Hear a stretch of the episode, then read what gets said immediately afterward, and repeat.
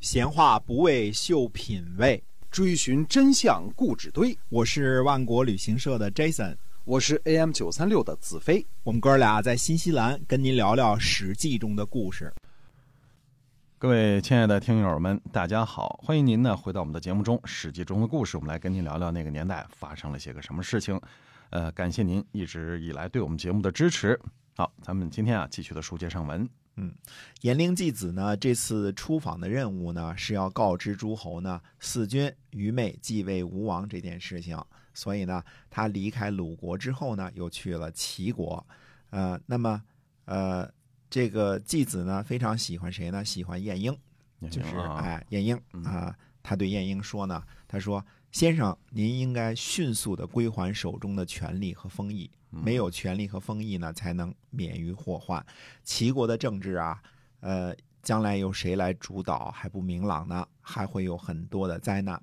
所以等到季子一走呢，晏婴就通过陈恒子把这个权力和封邑呢都归还给了国君。嗯，哎，所以几年之后呢，这个晏婴呢能够逃脱这个栾高之乱，这个到时候我们再说啊。嗯就是在霍乱的时候呢，没有祸及于这个晏婴这个人。嗯那么颜陵季子呢，又出使到郑国啊、见到了子产，和子产呢就像旧相识一样，老相识一样。哦，哎，那么他赠给子产呢白色丝带织的带子，子产呢送给他麻织的衣服。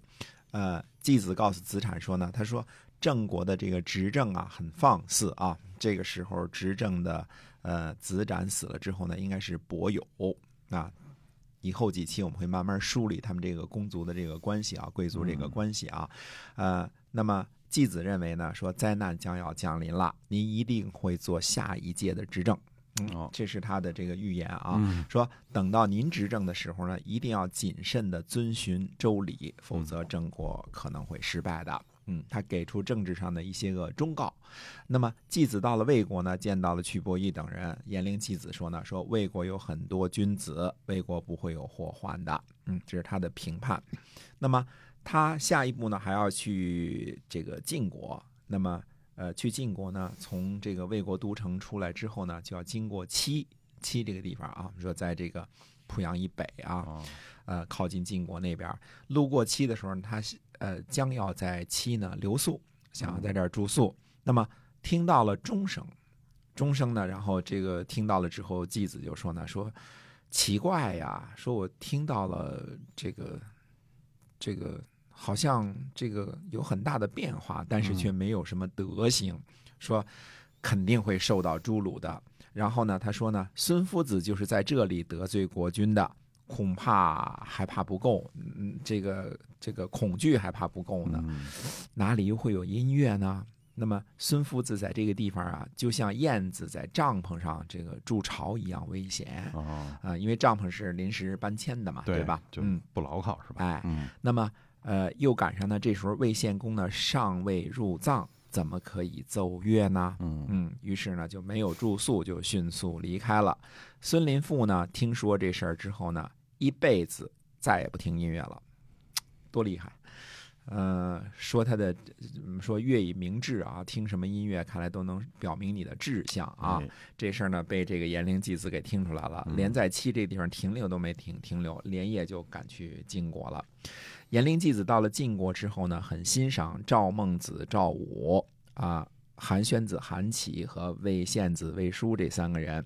颜陵季子说呢，说晋国的精粹人才啊，都在这三族之中了。所以最后韩赵魏殆尽，它是有道理的，对吧？嗯你看颜陵季子就能看出来这些。那么，呃，除了韩赵魏之外呢，颜陵季子呢非常喜欢杨蛇书相。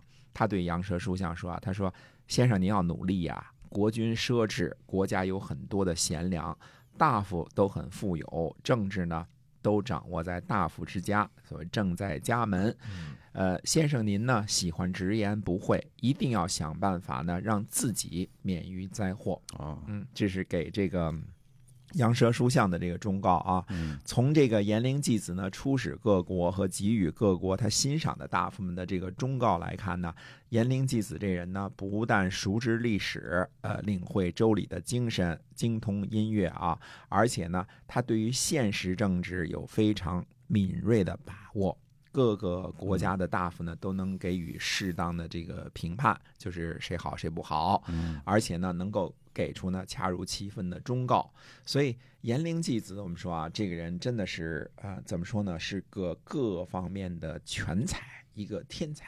对，啊，嗯一般人，呃，什么礼呀、乐呀、呃，历史啊，这个政治啊，这些能够有嗯嗯一项拔尖儿，那就挺不错的了。哎，对他吧都行是吧？哎嗯，他是都行，哎，这个绝对是个是个怎么说呢？跨这叫什么？跨行业的跨行业奇的才，哎，你看一个全天才也是奇才是吧？哎，而且人还特正啊，嗯这个人也不贪，对吧？这也不贪图国君的位子啊，这很也不贪难得图啊钱财，哎嗯太难得了。这个人啊嗯，这就是所谓的古代的贤臣。所以就想起来，原来吴王寿梦死的时候，一心一意的想让老四继位。这老四嗯要真继了位，我估计这位这这这这吴国还不飞起来，是吧？嗯，啊，就是他这几个哥哥都把吴国弄得这么强了，如果他真继了位，还还这真是吴国要飞起来了。啊，嗯，对。那么，呃，这段呢，就是挺有意思的一段儿，其实啊，颜陵季子出访诸国的事情啊，从嗯音乐开始，这个呃，记述了一些个呢，这个我们现在已经都不知道的的一些周朝时的一些个音乐啊，嗯，而且呢，对各国的政治，包括鲁国的啊、魏国的啊、这个晋国的啊啊、齐国的啊，都哎梳理了一遍儿。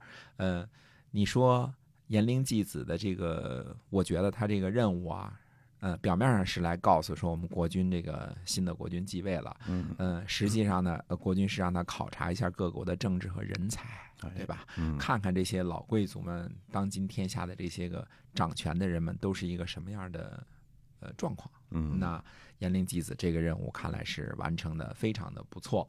那我们是刚才说了一下呢，说这个颜陵季子对郑国的评论是什么呢？说当今的执政呢比较奢侈，对吧？这个恐怕会有祸乱，嗯而预测呢子产将会成为下一任的执政哎。那我们下回呢跟大家说一说郑国的这个，特别是郑国的这个执政伯友。跟其他大夫之间的这个关系。为什么说祸乱不断？